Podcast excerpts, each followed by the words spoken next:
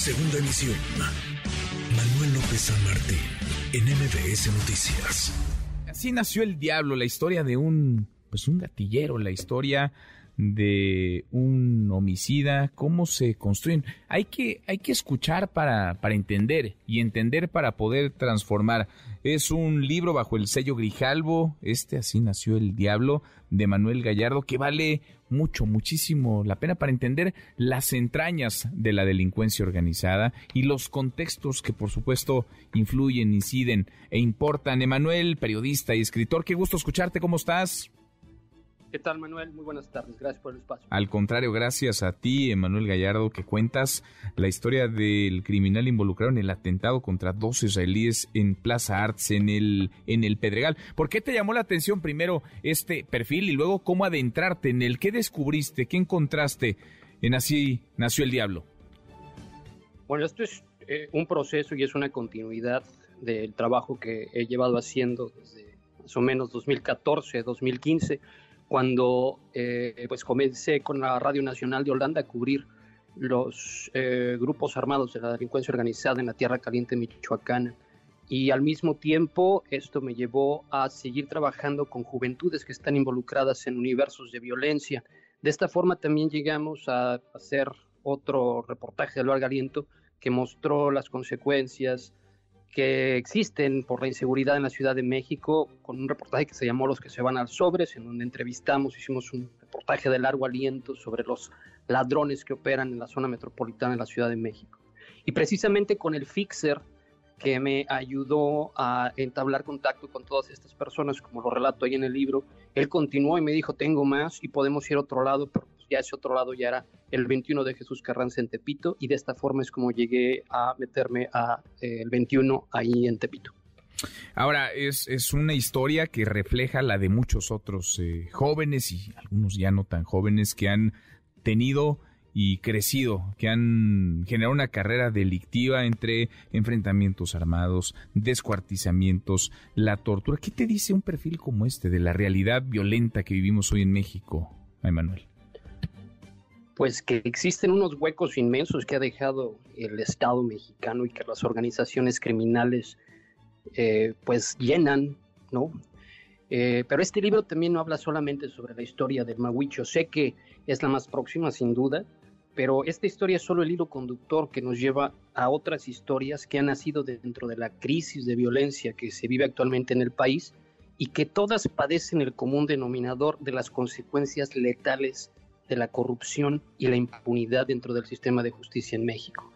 Entonces, es darse cuenta que la raíz de todo esto es las ausencias del Estado, es la corrupción entre criminales y fuerzas del Estado, la indolencia y la indiferencia que existe, por ejemplo, en la Fiscalía de Jalisco con esta persona que habla perfectamente sobre la situación que viven las personas que están buscando a sus familiares desaparecidos, ¿no? Y pues también pasa por la historia de Benjamín Suchi, ¿no? del criminal eh, israelí que llegó a México primero en 2005 y que se presentó como todo un mito, ¿no? De la gente del Mossad y, que se habló de él como si fuera una, un personaje de película, cuando en realidad no lo era. Era un criminal hecho y derecho que venía de Israel, socio de las principales familias eh, pues mafiosas israelíes, de C.B. Lobo Rosenstein, por ejemplo, que, personas allegadas a Ben Suchi, una persona que lo conoció directamente me dijo, él era gente de Sebe Lobo Rosenstein. Entonces es una historia que te habla sobre eh, varias otras con ese común denominador que es la, la corrupción perdón, y la impunidad en el país. ¿Qué está roto en el tejido social, en, en, la sociedad, para que estos perfiles, pues no solamente porque, claro, es la autoridad, la ausencia de autoridad, son las carpetas de investigación que se apilan en los ministerios públicos, son las fiscalías que están rara vez cerca de las víctimas, que propician que incluso estas carreras sean premiadas en la delincuencia organizada. Pero ¿qué ves roto en la sociedad mexicana como para que, digamos, los contextos permitan que estos perfiles busquen estas salidas o sean cooptados por estos grupos delincuenciales? Yo creo que es la normalización de la violencia. Yo creo que es la normalización de la tragedia que actualmente vivimos, ¿no? Eh, esta normalización de la violencia y esta repetición de palabras que ha sido constante en México, ¿no? Y que pues la potencia de su significado se ha desvanecido por completo.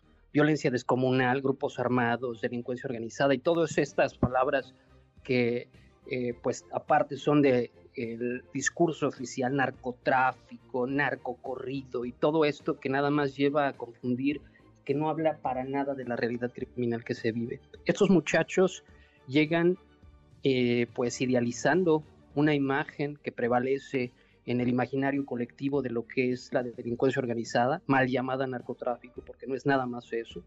Es, eso es parte de ese discurso que nos confunde, pero que al mismo tiempo provoca que sea tan eh, pues llamativo para muchos jóvenes, como en este momento habrá jóvenes que están a una decisión de dejar todo e irse a querer vivir una historia épica una historia como las que vemos en las series de televisión, pero que desgraciadamente la realidad no tiene absolutamente nada que ver con eso. Y lo describes, lo retratas muy bien. Déjame detenerme ahí en la crudeza, en la rudeza que con la que con la que está publicado este texto, porque así así de dura y de cruel es, la realidad también a la que están hoy expuestos, pues eh, miles, diría miles de personas cooptadas por la delincuencia, parte ya de las filas del, del crimen. Exactamente. Es eh, pues son las personas que pareciera que son ciudadanos de, segundo nivel, pareciera que al Estado no le importan sus jóvenes, porque actualmente la juventud mexicana se está masacrando de formas terribles. Yo sé que lo que pueden leer en el libro algunas personas les puede causar eh, querer voltear la mirada, pararlo. Hay personas que ya no me, ya, no me hablan, por ejemplo, ¿no? Eh, pero pues es la realidad. Es una realidad que si tú te volteas es muy peligrosa, porque está ahí, porque no se mueve que en algún momento nos puede llegar a alcanzar. Entonces, ¿qué estamos haciendo para exigirle a las autoridades que hagan otra cosa que no sea mostrarnos decomisos este, enormes de droga? ¿Cuándo vamos a hablar entonces sobre algo que sería mayor, de, mayor beneficio, como descubrir esas redes de corrupción que existen en el aparato de justicia de la Ciudad de México con los criminales, que permiten que jóvenes como Maguicho terminen masacrando a pues otros dos rivales, ¿no? O otro, otras dos personas, a final de cuentas seres humanos, en una plaza comercial este, lujosa en el corazón de la Ciudad de México, en el sur de la Ciudad de México, ¿no? Pues vale mucho la pena, imperdible este texto que publicas, este libro bajo el sello Grijalvo. Así nació el Diablo Emanuel, más que recomendable, está en todas las plataformas ya digitales, está también ya en librerías. Exactamente, todas las librerías, todas las plataformas, en audiolibro también y antes de irme, gracias por el espacio. Vamos a tener hoy la presentación del libro a las 6 de la tarde en Facebook Live para que las personas que estén interesadas para conocer un poco más sobre eh, el proceso de investigación de este libro, pues lo puedan escuchar. Hoy a las 6 entonces. Exactamente. Hoy a las 6. Ahí estaremos acompañándote. Manuel, gracias. Gracias por estos minutos y felicidades. Gracias a ti, Manuel. Buenas tardes. Gran trabajo, muy buen texto este. Vale la pena. Así nació el diablo, la historia de un gatillero del cártel Jalisco Nueva Generación y a partir de ahí se desdoblan muchas otras, muchas otras cosas. MBS Noticias.